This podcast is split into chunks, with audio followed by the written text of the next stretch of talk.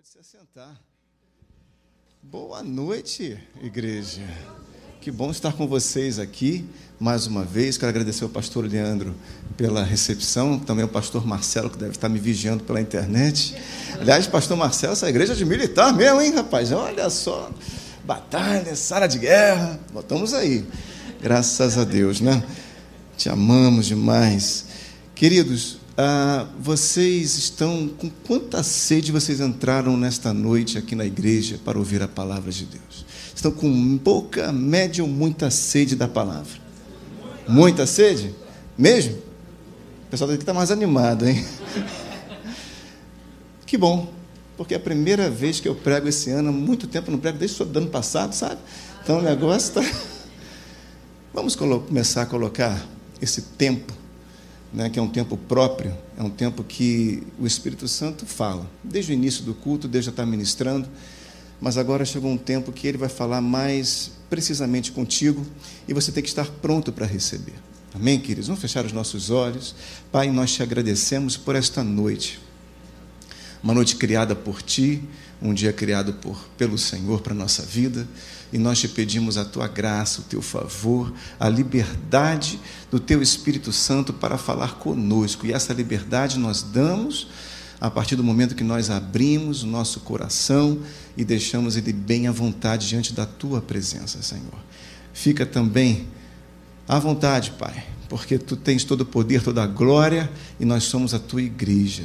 A bênção vem do cabeça para o corpo Jesus é o nosso cabeça, Ele cuida de nós o tempo todo. E nós estamos aqui, Senhor, querendo receber uma palavra que o Senhor venha trazer edificação, venha trazer também um consolo, um ânimo, venha trazer, Senhor, aquilo que o Senhor quer prosperar para a nossa vida. Nós te agradecemos por tudo em nome de Jesus. Amém. Amém, queridos? Muito bom. O ano de 2024 já começou. Espero que você esteja animado. Quantos estão animados para esse ano? Maravilha. É, mais um ano começou e cheio de desafios, né?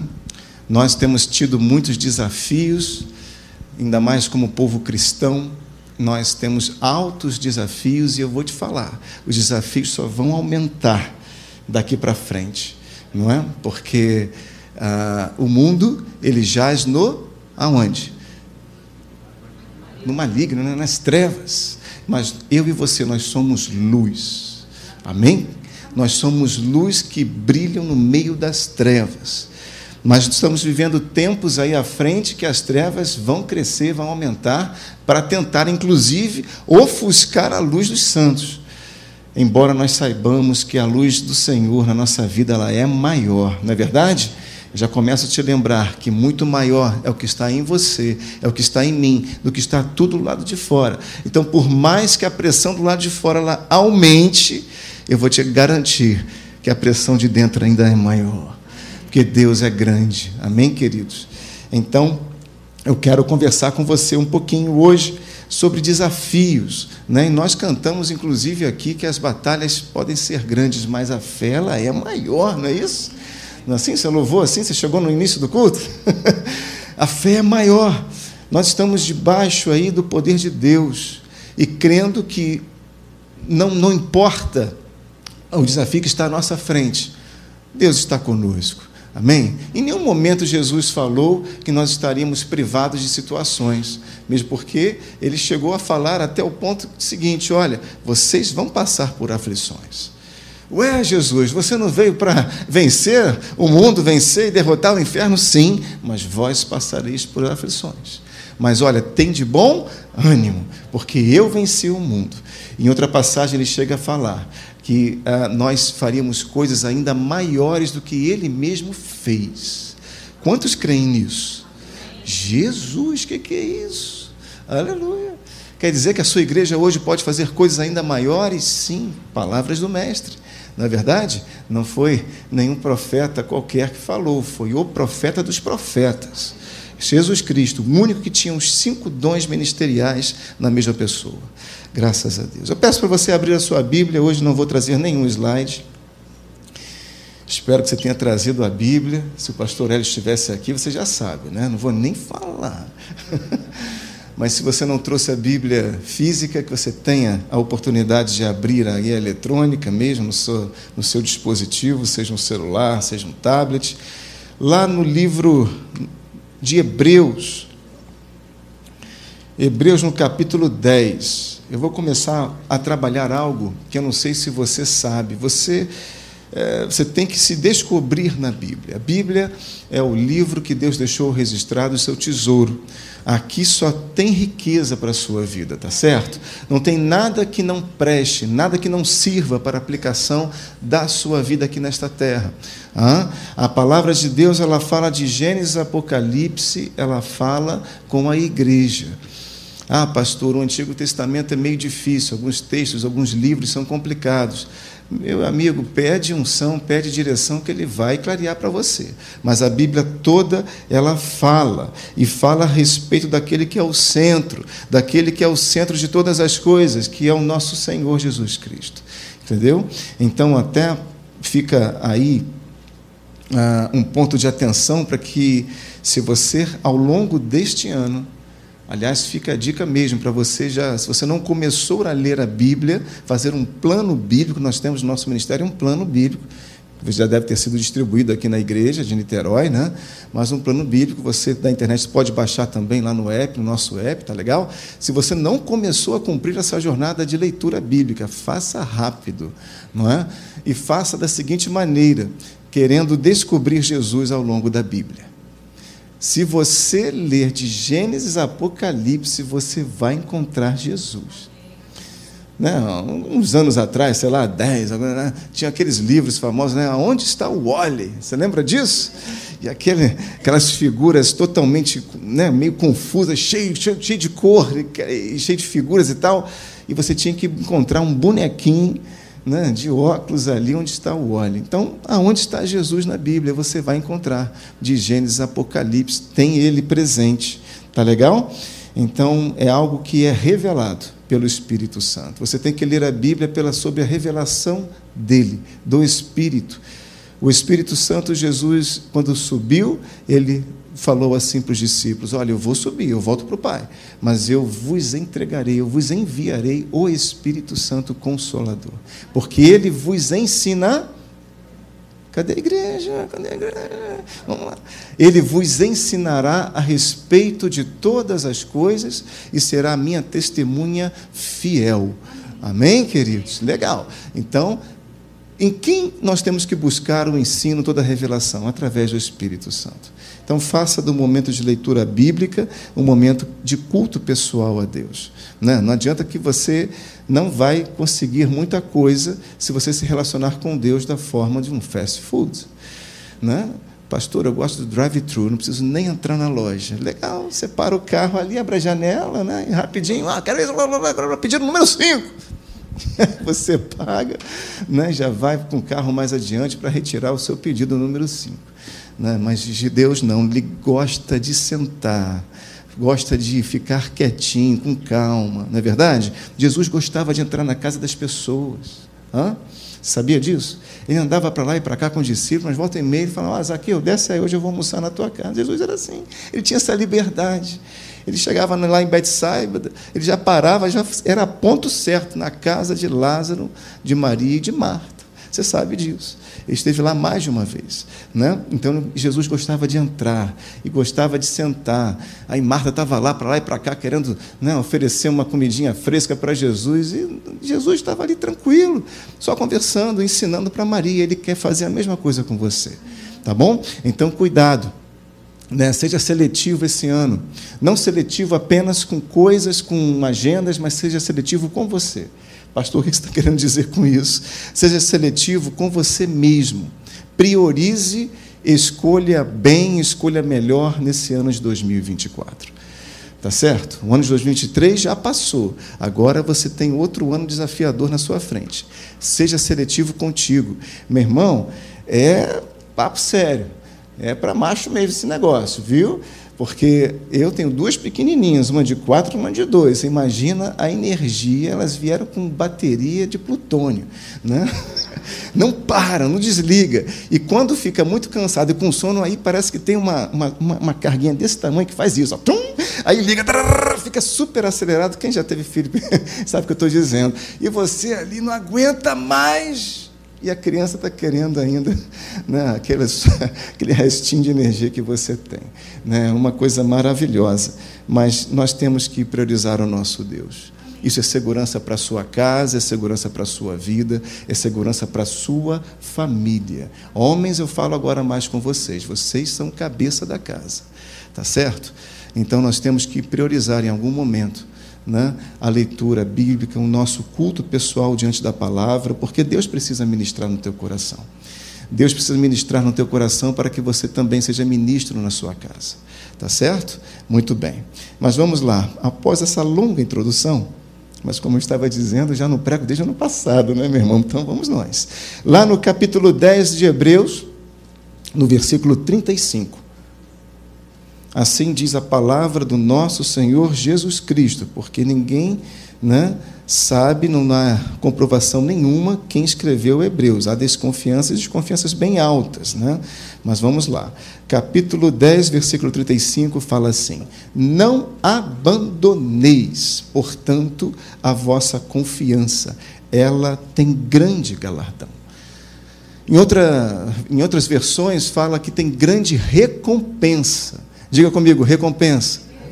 Legal. Então, a grande recompensa para Deus na tua vida não são coisas materiais, não são coisas, sabe, riquezas naturais, são as riquezas na ótica de Deus. E na ótica de Deus, riqueza na tua vida é a confiança nele, porque ele sabe que nós somos dele, já pertencemos a ele, somos do reino, mas nós estamos aqui.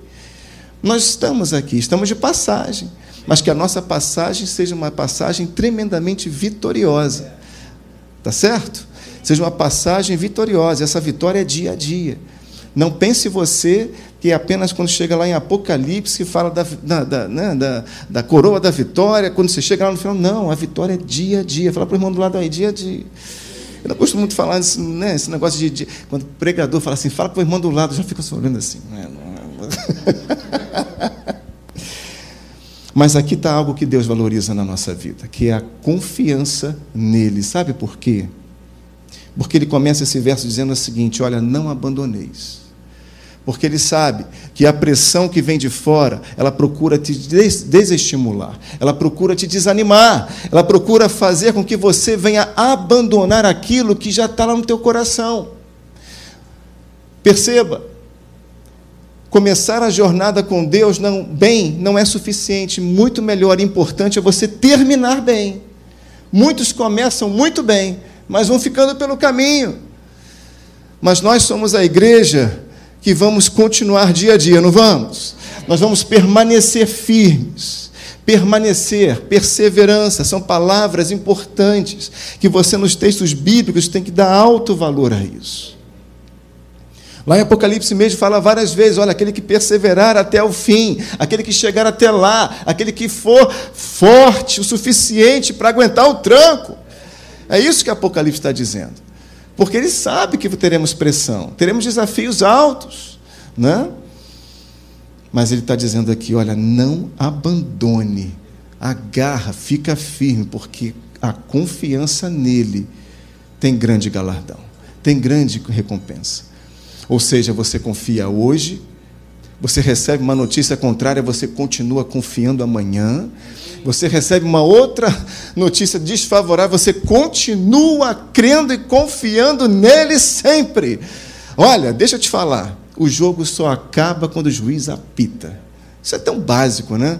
Isso é tão. faz parte do jargão aí, até popular, mas quem é o juiz dessa partida que nós estamos aí? Diz aí, hein? Quem é o juiz? Gente, nós somos um time vitorioso. Hum?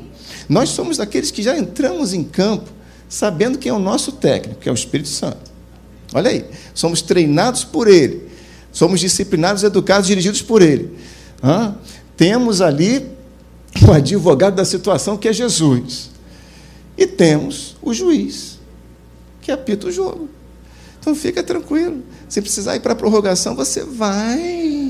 Ah, pastor, não quero ir para prorrogação, não está demorando muito. Se tiver que ir para prorrogação, você vai.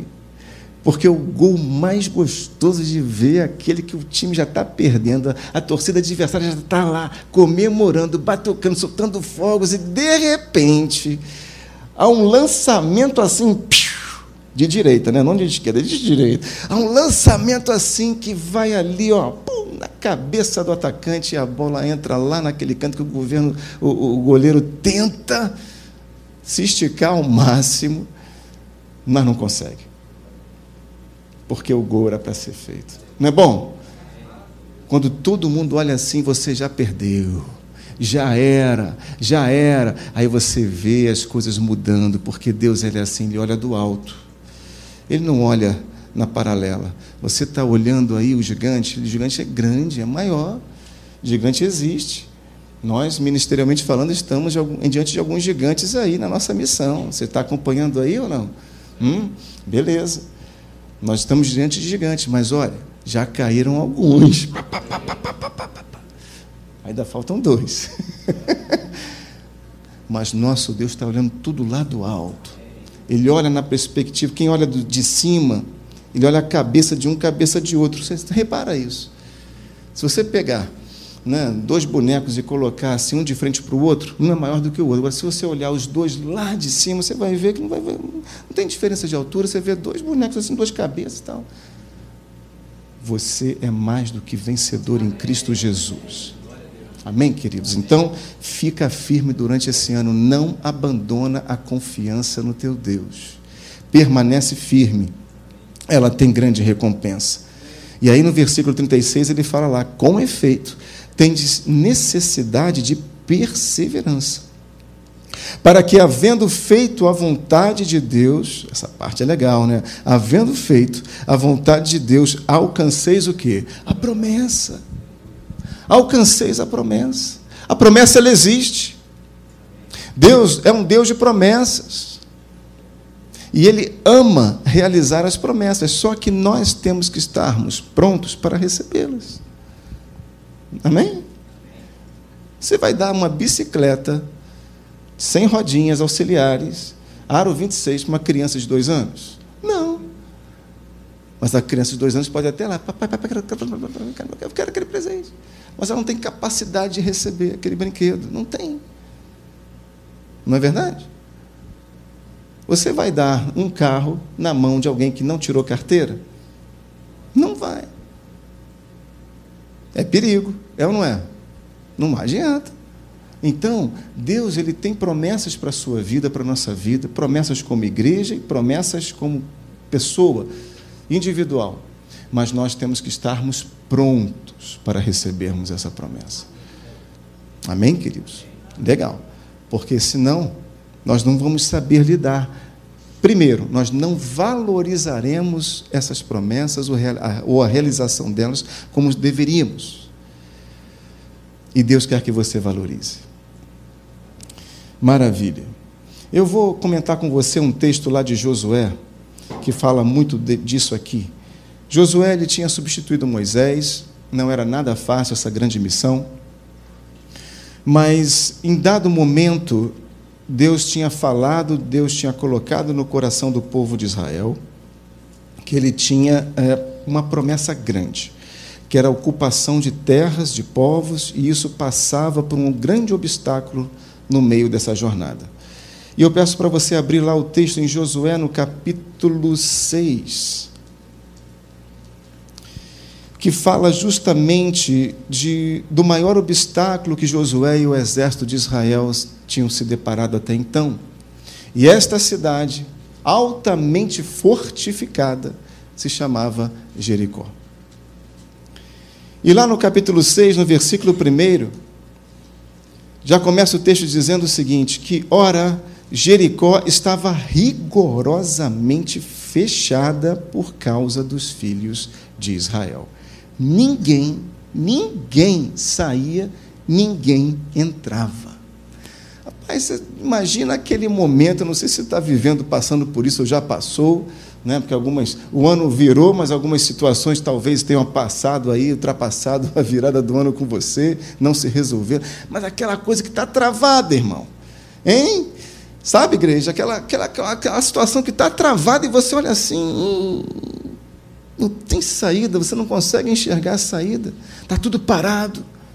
Você tenta, né, você sai, é só um bafo, não tem um, um, vento, não tem mais súcia de vento, não tem nem nada, nenhuma folha da árvore se mexe, está tudo parado.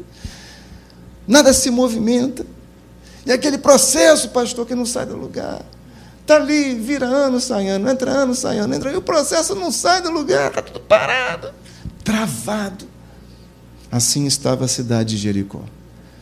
Porque ela já estava aguardando Israel querer tomar posse daquela cidade. Então, eles se prepararam, se abasteceram, se armaram e se fecharam. Ninguém saía e ninguém botava o nariz para dentro ou para fora daquela cidade. Você já passou por uma situação assim? E o texto continua dizendo no versículo 2: Então disse o Senhor a Josué: Olha, entreguei na tua mão Jericó, o seu rei e os seus valentes. Querido, só, só situando você, Jericó era uma cidade altamente fortificada. Portanto, a gente fala de muralhas, porque eram duas muralhas. Não era apenas uma muralha, eram duas. Duas de aproximadamente 10 metros de altura. Hum? Uma com 2 metros de largura e a outra com 4 metros de largura. Imagina, não somente a altura, mas a largura, a dimensão daquela, daquela, daquela. Então, naturalmente, impossível de se transpor. Era um desafio intransponível aos olhos humanos. Era tão grande aquela muralha que pessoas moravam, tinham suas casas sobre o muro. A exemplo de Raabe, voltando um, dois capítulos aí, você sabe que Raabe era uma mulher, uma prostituta que vivia ali, em cima do muro. E a casa dela foi preservada, porque ela recebeu os espias. Mas era altamente fortificada aquela cidade. Então imagina que naturalmente o povo de Israel olhou assim, que negócio é esse? Como nós vamos transpor isso? Não tem como. E quando você chega próximo e enxerga de perto, o problema ele fica mais sério, não fica? Parece que ele agiganta na tua frente. É ou não é? Parece. Quando alguém chega na sua frente e fala assim, ó, não vai conseguir. Alguma petição contrária sai aí em juízo. Mas se Deus disse, vale. Amém? A palavra dele é poder. Você pode repetir comigo? A palavra de Deus. Não, não, está fraco. A palavra de Deus é poder. Aquilo que Deus fala acontece porque a palavra de Deus ela carrega o poder criador, o poder, a autoridade do Altíssimo. A nossa gênese não é de nenhuma ameba, de nenhum protozoário, de nenhuma coisa aí. A nossa gênese é da boca de Deus. Você nasceu da boca do Senhor. Todas as coisas foram criadas através da palavra do Todo-Poderoso. Amém, queridos? Amém. Beleza. Então, se Deus disse a Josué, disse ao povo, é porque ele estava falando e ia acontecer. Agora, faltava um posicionamento do povo. E aí Deus vem trabalhando tudo isso, e avançando no versículo 3, ele diz lá: Vós, pois, todos os homens de guerra, rodeareis a cidade, cercando a uma vez, assim fareis por seis dias. Sete sacerdotes levarão sete trombetas de chifre de carneiro adiante da arca, e no sétimo dia rodeareis a cidade sete vezes, e os sacerdotes tocarão as trombetas. Então Deus começa a dar uma instrução aqui. Quando o Espírito de Deus te der uma instrução, meu irmão, não tenta mudar a receita, não.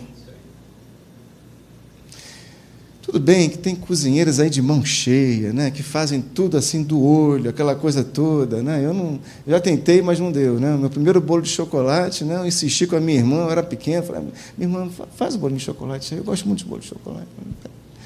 E passou, passou um dia, passou um, até que eu menti fazer.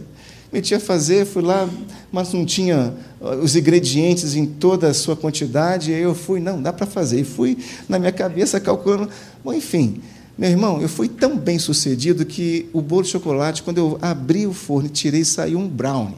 Entende? Então, nem esperava, nem sabia o que era isso naquela época. Mas saiu um brownie, sabe aquele bolo chiclete? Se a receita manda você colocar três ovos, coloca três ovos. Ah, mas o meu, o meu ovo é jumbo. Então você faz ali, né? coloca três ovos. Não adianta, não muda a receita. Senão alguma coisa, alguém já fez o teste antes.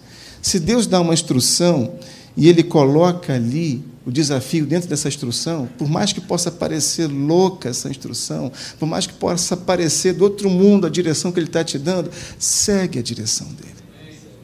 Amém, queridos? Legal. Se em toda uma situação ele pede para você ficar quieto, e a tua alma está lá nervosa por dentro, querendo agir, querendo falar, não, mas e agora, pessoal, eu tenho, eu tenho que entrar. Né? Deus assim, não entra em campo, fica quieto. Segue a instrução. Vale a pena. Você vai vencer. Porque quem ainda vai vencer na tua frente é Ele, Ele vai adiante de ti, não é verdade?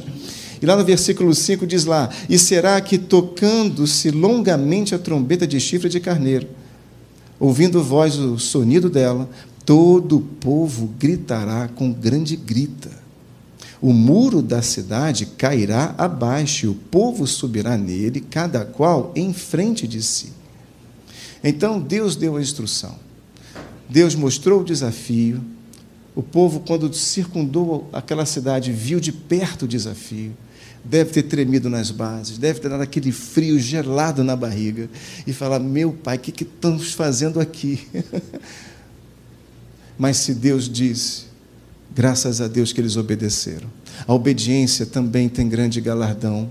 Olha, a obediência, mas a obediência no nível que Deus espera que você obedeça. Não adianta meia obediência, você entende? De novo, se Ele pede para você seguir uma jornada e fazer, não faça por meio do caminho, não fique pela metade, faça tudo. Vai ser difícil, eu sei, vai ser difícil. Você acha que é fácil permanecer fiel e firme ali até cumprir tudo que Deus pediu? Mas se Deus pediu, vai até o final. Você tem um Espírito Santo que eu já citei, ele é teu ajudador, ele vai te apoiar. Hum? Por mais que esteja sendo difícil essa onda aí, Deus vai te ajudar, vai te ajudar a você furar essa onda. Onda grande, rapaz, você não sai remando contra, não, você tem que ir contra ela mesmo, de confronto. Esse é o segredo.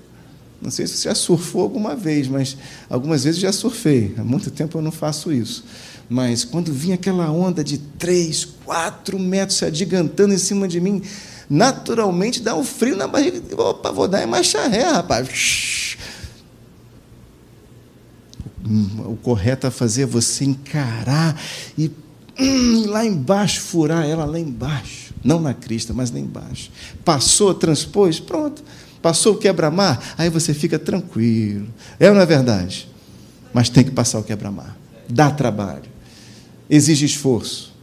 Eu estava vindo para cá na ponte, dirigindo, falando com Deus e falando mesmo. Você tem que fazer certas orações, pedidos ousados. Eu, às vezes, sou ousado com Deus, ousado até demais. Eu falo, Senhor, calma. É, eu estou falando aqui, mas eu estava orando assim para Deus, Senhor, eu quero viver grandes experiências contigo ainda. Grandes experiências contigo. Mas grandes experiências exigem grandes comportamentos também.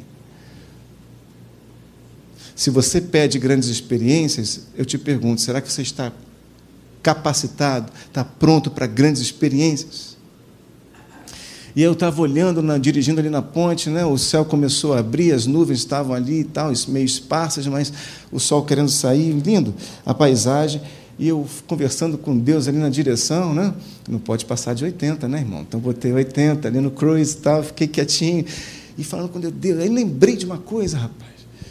É impressionante, o avião, quando ele decola e ele sobe, o maior, o maior desgaste, o maior esforço daquela aeronave, daquela máquina, né? maior consumo de combustível, muitos pensam que é lá em cima, quando está voando. Não, não é não, é na decolagem. Em que toda a força de máquina é composta, o piloto coloca no máximo para tirar algo de várias toneladas do chão, do solo. e decolar e decolar até ultrapassar o nível das nuvens. Furou as nuvens lá em cima, em uma certa altitude, aí entra em céu de cruzeiro. Muitos já querem chegar lá né, como se fosse um salto. Né? Ah, Deus, me, me, me transporta, me translada. Né? Mas não é assim. Todos querem ser diamante, né? mas sem parecer com carbono. Também não é assim. A diferença do carbono, do, desculpa, a diferença do carvão para o diamante é a condição de temperatura e pressão. Mas os dois são feitos da mesma composição molecular à base de carbono. Sabia disso? O diamante, durante muito tempo, muito tempo, diga muito tempo, tem que ter paciência Quer ser diamante, irmã? Ah, lindo diamante. Ah, é lindo diamante. Leva tempo, muito mais do que o carvão para ser formado. Muito mais. Aí você não quer esperar dez semanas, não quer esperar dez meses, não quer esperar nem dez anos. Hã? Não quer esperar. Você quer receber logo. Né? A, a sociedade, o tempo hoje, a lógica do mundo atual está muito assim, ó piscar dos olhos. Pensou, opa, viu possibilidade, executou, quero logo, rápido. Já reparou? Aí vem um hábito, vem, vem a pandemia e acelera umas coisas aí, inclusive você receber tudo em casa. Você não precisa nem mais sair para escolher, para calçar, para vestir, para comer. Não, é tudo ali, aperta o botão, vem. É só o aplicativo. O aplicativo já até conhece, tem o seu cartão cadastrado, e você aperta só do, em dois cliques, você já é capaz de comprar uma, um almoço. Em 30 minutos, 20 minutos já está na sua porta. Né? Não é assim? Eu vejo alguns sorrisos aqui. a vida de facilidade, mas com Deus, às vezes, não. Porque no tempo de espera, você está sendo forjado por dentro. Repare, você não está aqui para ser preparado por Deus para receber as bênçãos naturais ali na frente. Não. Você está aqui para sendo, sendo formado para ser coroado para a eternidade. O nosso objetivo está lá. Nós estamos aqui de passagem. Tudo que você venha conquistar vai ficar, meu irmão. Entende isso? Então, Deus estava colocando o povo de Israel diante do maior desafio que ele enfrentou até então. Mas Deus deu toda a instrução porque ele estava preparando o coração. E eu vou te falar algo que eu estava lendo esse texto essa semana, até lembrei dele numa das orações lá na Tijuca. E, e, e, Deus me fez entender algo que não está escrito aqui em, em, letras, mas está nas entrelinhas da revelação da palavra. E Deus ministrou no meu coração: olha, por que, que seis dias e no sétimo gritar? Por que não poderia ser no primeiro, no segundo dia? Não poderia marcar um horário e falar: olha, povo de Israel, Josué, se coloque ali de pé, toque a trombeta que a muralha vai cair.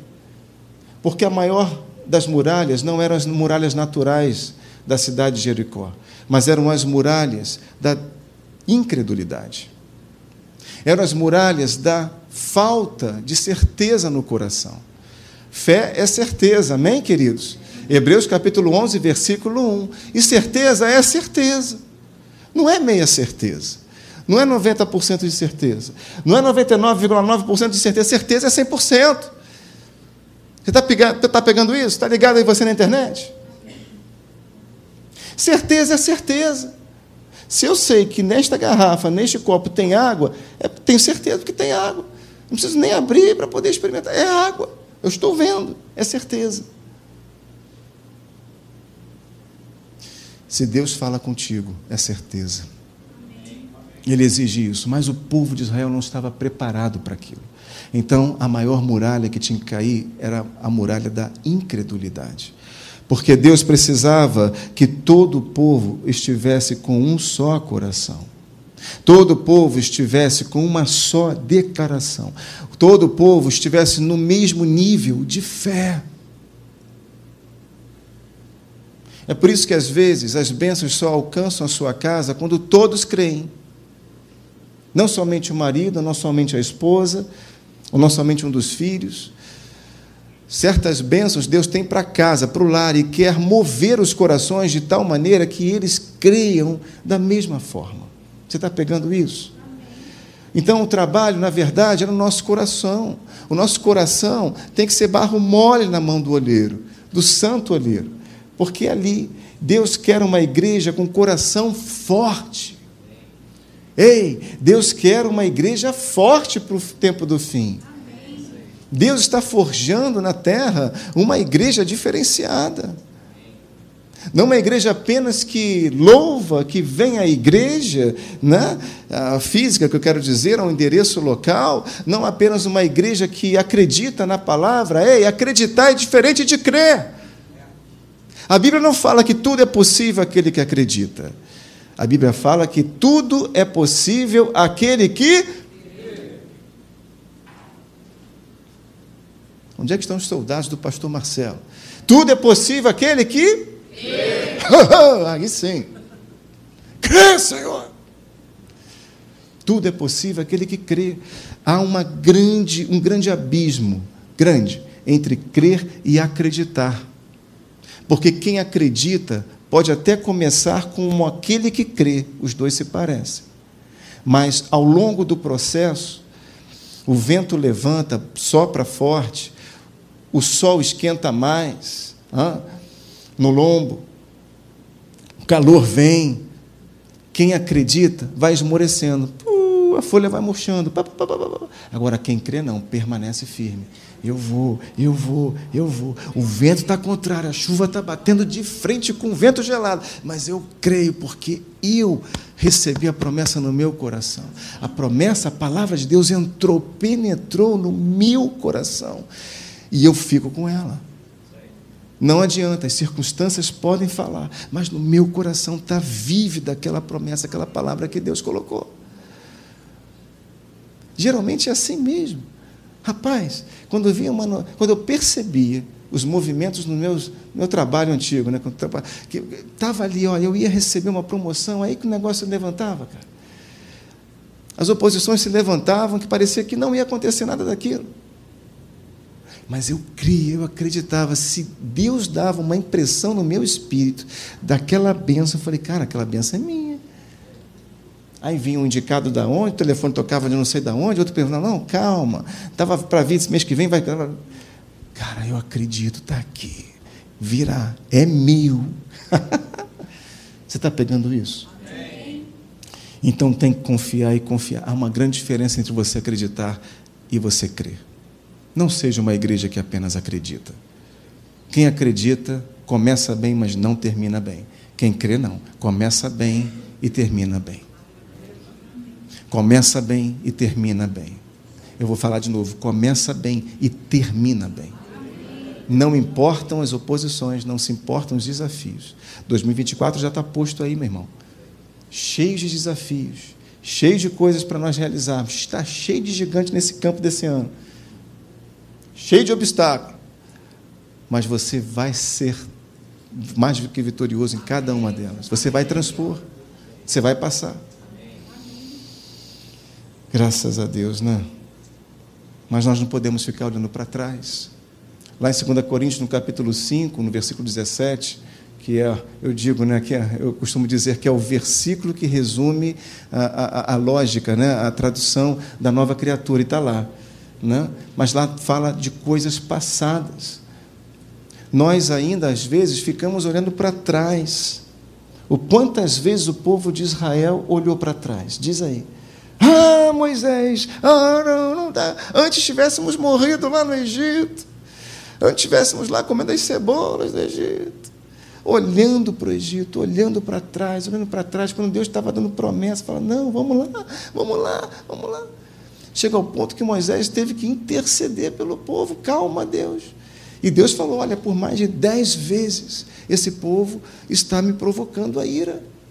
Porque eles estão acreditando, mas não estão crendo. O povo não estava pronto ainda para ocupar a terra prometida, para tomar posse daquela promessa grandiosa, porque ficava olhando para trás andava um pouquinho, recebia uma água fresca, né? lá na pedra, se animava, continuava, mas logo o calor lembrava a realidade deles e eles desanimavam, porque eles não saíram do Egito o suficientemente crendo que Deus poderia levá-los até a terra da promessa. Eles foram enxergando as dificuldades, as dificuldades e as dificuldades e valorizando as dificuldades, ao invés de valorizar a promessa. Valorize a promessa, meu irmão. Quando vier a dificuldade, você tem que fechar os teus olhos e valorizar a promessa. Valorizar a promessa, porque aquele que prometeu é fiel para cumprir. Em Josué, se você for um pouco mais à frente, no capítulo 21, no, é, é, vers, é, versículo 45, está lá escrito que de todas as boas palavras que Deus falou para o povo de Israel, de todas as promessas, nenhuma promessa ficou de fora. Diga comigo, nenhuma. Nenhuma. De todas as palavras, nenhuma promessa deixou de se cumprir. Deus vai cumprir. Se Deus tem uma promessa para a igreja, Ele vai cumprir. Você que tem que se esforçar para acompanhar essa promessa, porque Ele vai cumprir. Se Deus está te escalando para realizar algo através dele, ele vai cumprir. Se você tremer nas bases, ele vai levantar outro, meu irmão, porque os propósitos do céu não podem se atrasar aqui na terra. Deus tem um tempo que não é o Cronos, é o tempo Kairos. Há um tempo determinado para todas as coisas abaixo do céu, mas um tempo determinado pelo relógio divino. Não pode já tem hora marcada, segundo, tudo marcado para a segunda vinda do nosso Senhor. Já tem. Teve por primeiro. Você acha que foi a falta de uma pousada para Maria que fez Jesus deixar de nascer? Você acha que foi uma perseguição do rei Herodes que deixou de Jesus de nascer e ser rei? Tudo corrobora. Deus tem tudo no controle. Por mais que naquela situação José olhasse assim, meu Deus, eu, eu saí, eu, fui, eu vinha para cá por causa de um censo e agora não estou encontrando nem um quartinho, nem eu pedindo, olha, minha esposa está grávida, ela precisa parir. Mesmo assim, não encontrei misericórdia de ninguém, está tudo lotado. Né? Aparentemente sobrou uma manjedoura, mas nos planos de Deus não sobrou nada, estava programado. Estava programado aquele lugar, foi no meio dos animais, numa situação totalmente atípica e desafiadora, naturalmente falando, não é? Hoje, se você vai ter um filho, você vai para um, para um hospital, para um centro cirúrgico, rapaz, é aquele negócio. Você só falta colocar no nariz uma, um tampão, porque você entra totalmente, não é não, médico? É isso aí. E controle de tudo, controle daquilo, controle daquilo, outro. Ambientes altamente controlados. Jesus nasceu num ambiente completamente averso à lógica natural. Mas por quê? Já estava programado pelo céu. Jesus não, não foi ali esquecido.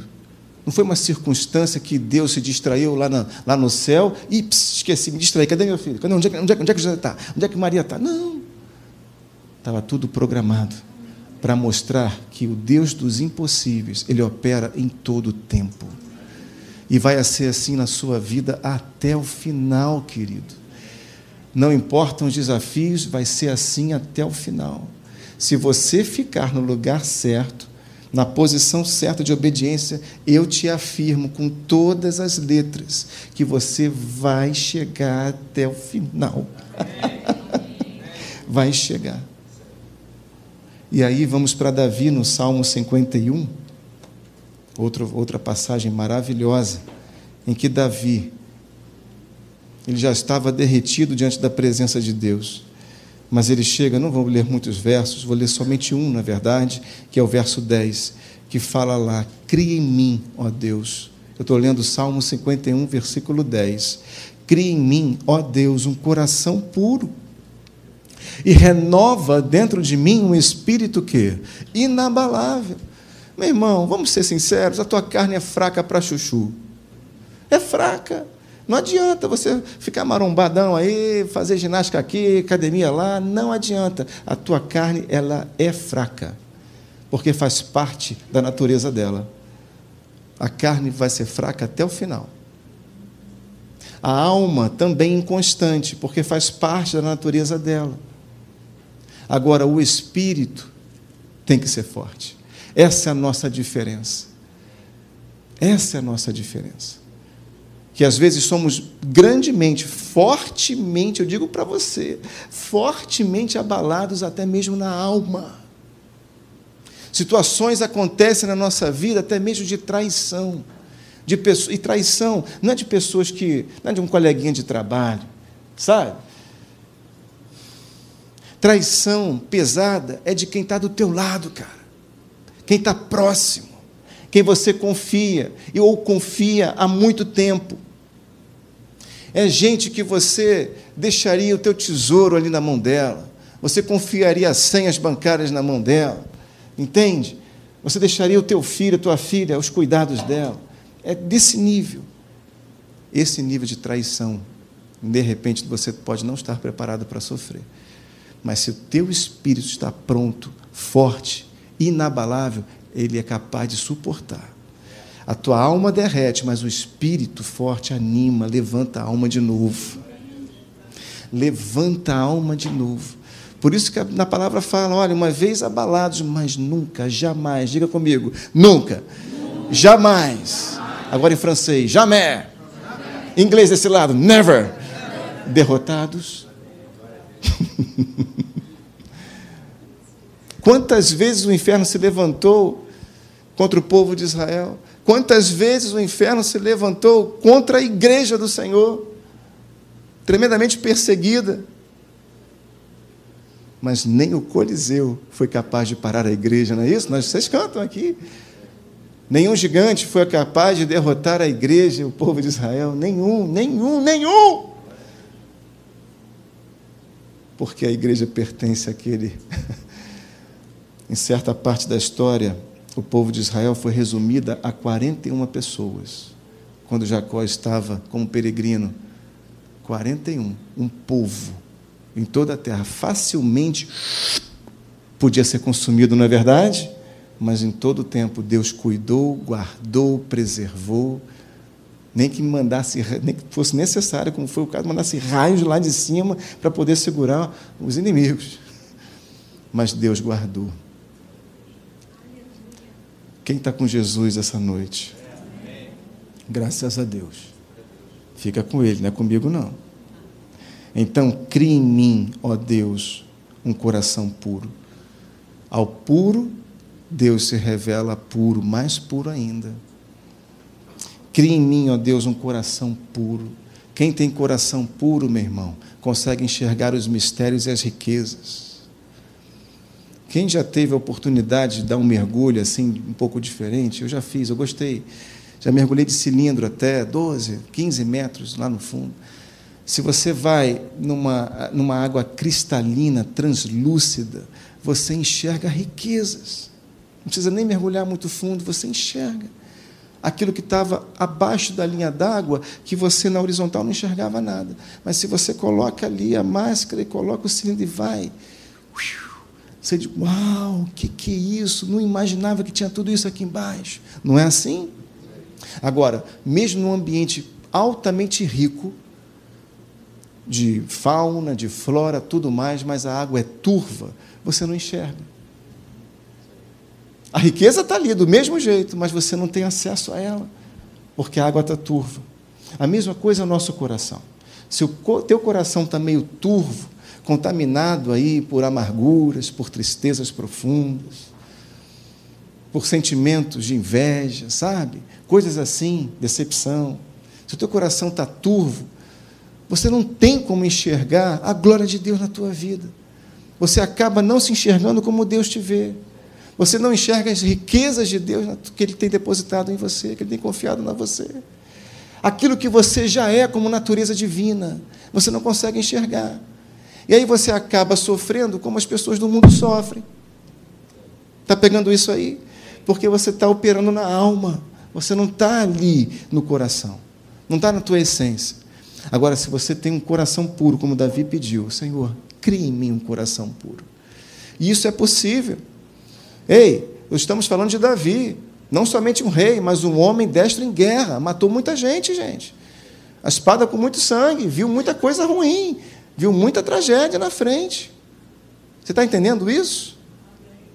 Pastor, o que você quer dizer? Eu estou querendo dizer que até mesmo um policial, que vê muita coisa que eu não sei, que eu não vejo, que você não vê no seu cotidiano de vida, mas ele vê coisas estrondosas.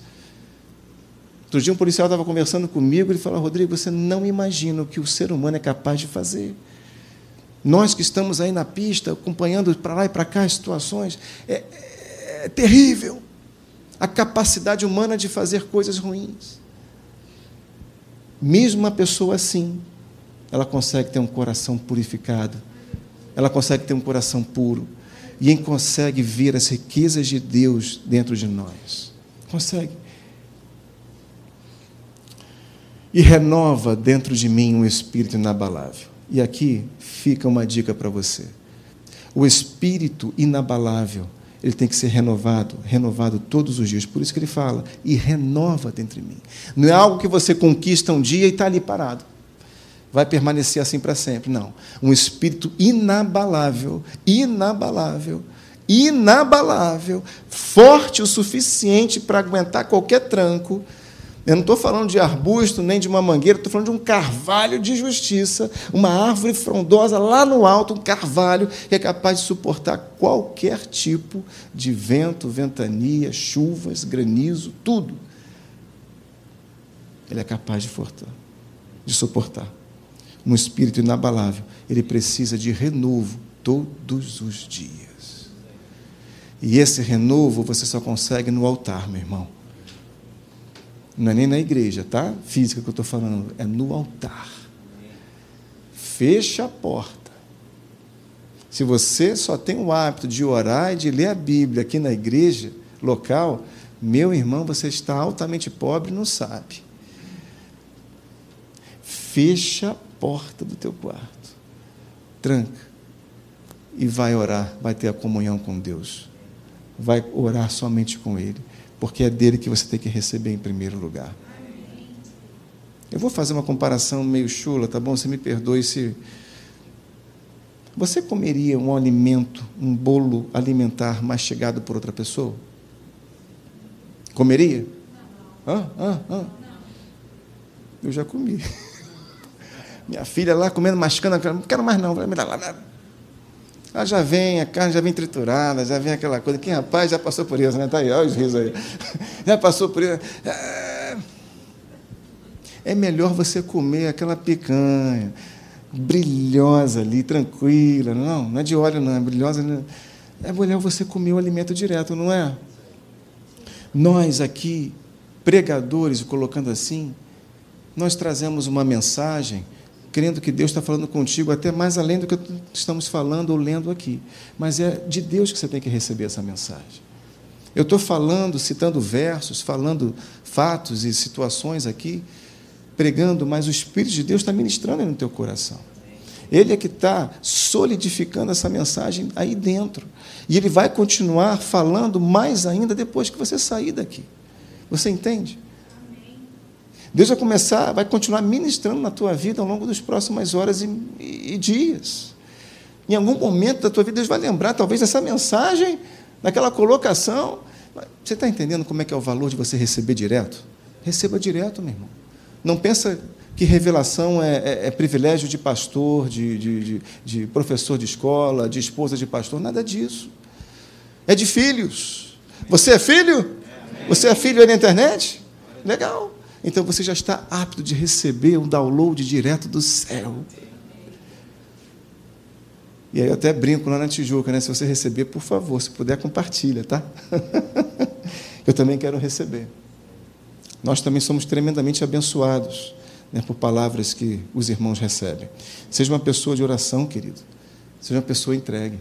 Então, aqui fala de espírito inabalável, mas esse espírito ele é cultivado todos os dias. O teu celular você não recarrega praticamente diariamente? Não é assim? Alguns ah, né, até começam a baixar, está com 30% de carga. Não, mesmo assim vou dar uma carga, porque para ganhar mais autonomia, aquela coisa toda. Faça isso, assuma esse hábito também para a sua vida.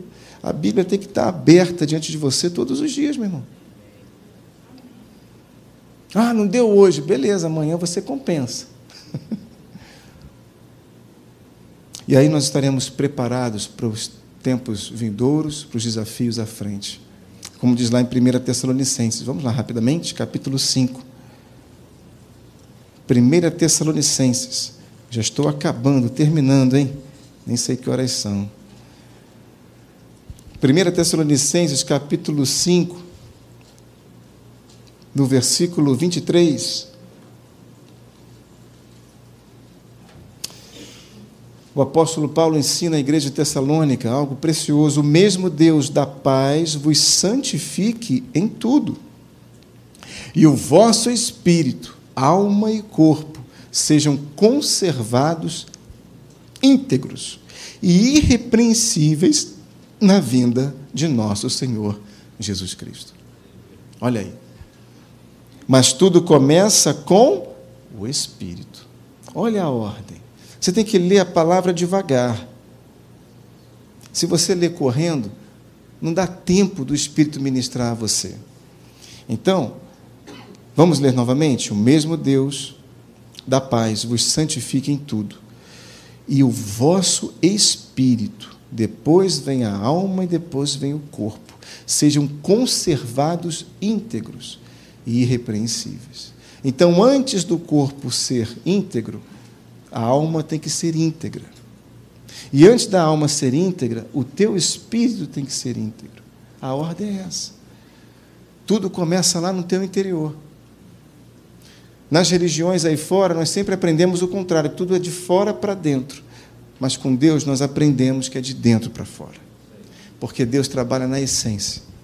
Não adianta se a essência não estiver ajustada, se a essência não estiver certa, não adianta que o restante não vai ser certo.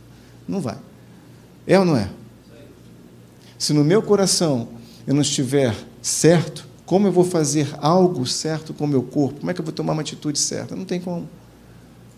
Então tudo começa no espírito. Espíritos inabaláveis precisam ser renovados, fortalecidos todos os dias. Que você, ao longo desse ano de 2024, você não se desanime com os desafios, não se esmoreça né, com as notícias, mas que você permaneça firme, buscando quem é a fonte da tua vida para todas as coisas, toda fonte de ânimo, de força e de alegria. Amém? Nós não precisamos, dependemos de nada desse mundo para vivermos alegres. Amém, queridos? Amém. Beleza. A igreja, quanto mais perseguida ela era, ela mais crescia. É só para deixar o inferno bem nervoso, né? Ei, rapaz, mas, meu Deus do céu, como é que pode? A gente mata aqui, mata lá e persegue aqui, forca ali e bota de cabeça para baixo lá. No... Mas não adianta, esse povo, esse povo, se multiplica, não sai de onde? Não sei. Somos nós. Quer crescer, meu irmão? Serás perseguido. Ai, meu Deus do céu. E agora está na hora de ir, né, pastor Leandro? Está na hora de. Se você quiser crescer com Deus, saiba que você, em algum momento ou muitos momentos, serás perseguido às vezes pelos da própria casa, mas você não vai brigar com eles, você vai orar por eles, amém? Toda luta e batalha pertence ao Senhor, não pertence a nós. O povo lá não precisou nem tocar naquelas muralhas para elas caírem, não é verdade? Gritaram, seguiram a, a, em obediência o comando do céu, gritaram e elas ruíram elas ruíram. E eles tomaram posse de mais daquela cidade, daquela promessa. Se você quer tomar posse, saiba que você tem que obedecer a uma lógica que Deus vai te dar, que está na palavra. Amém, queridos? Vamos nos colocar de pé, por gentileza.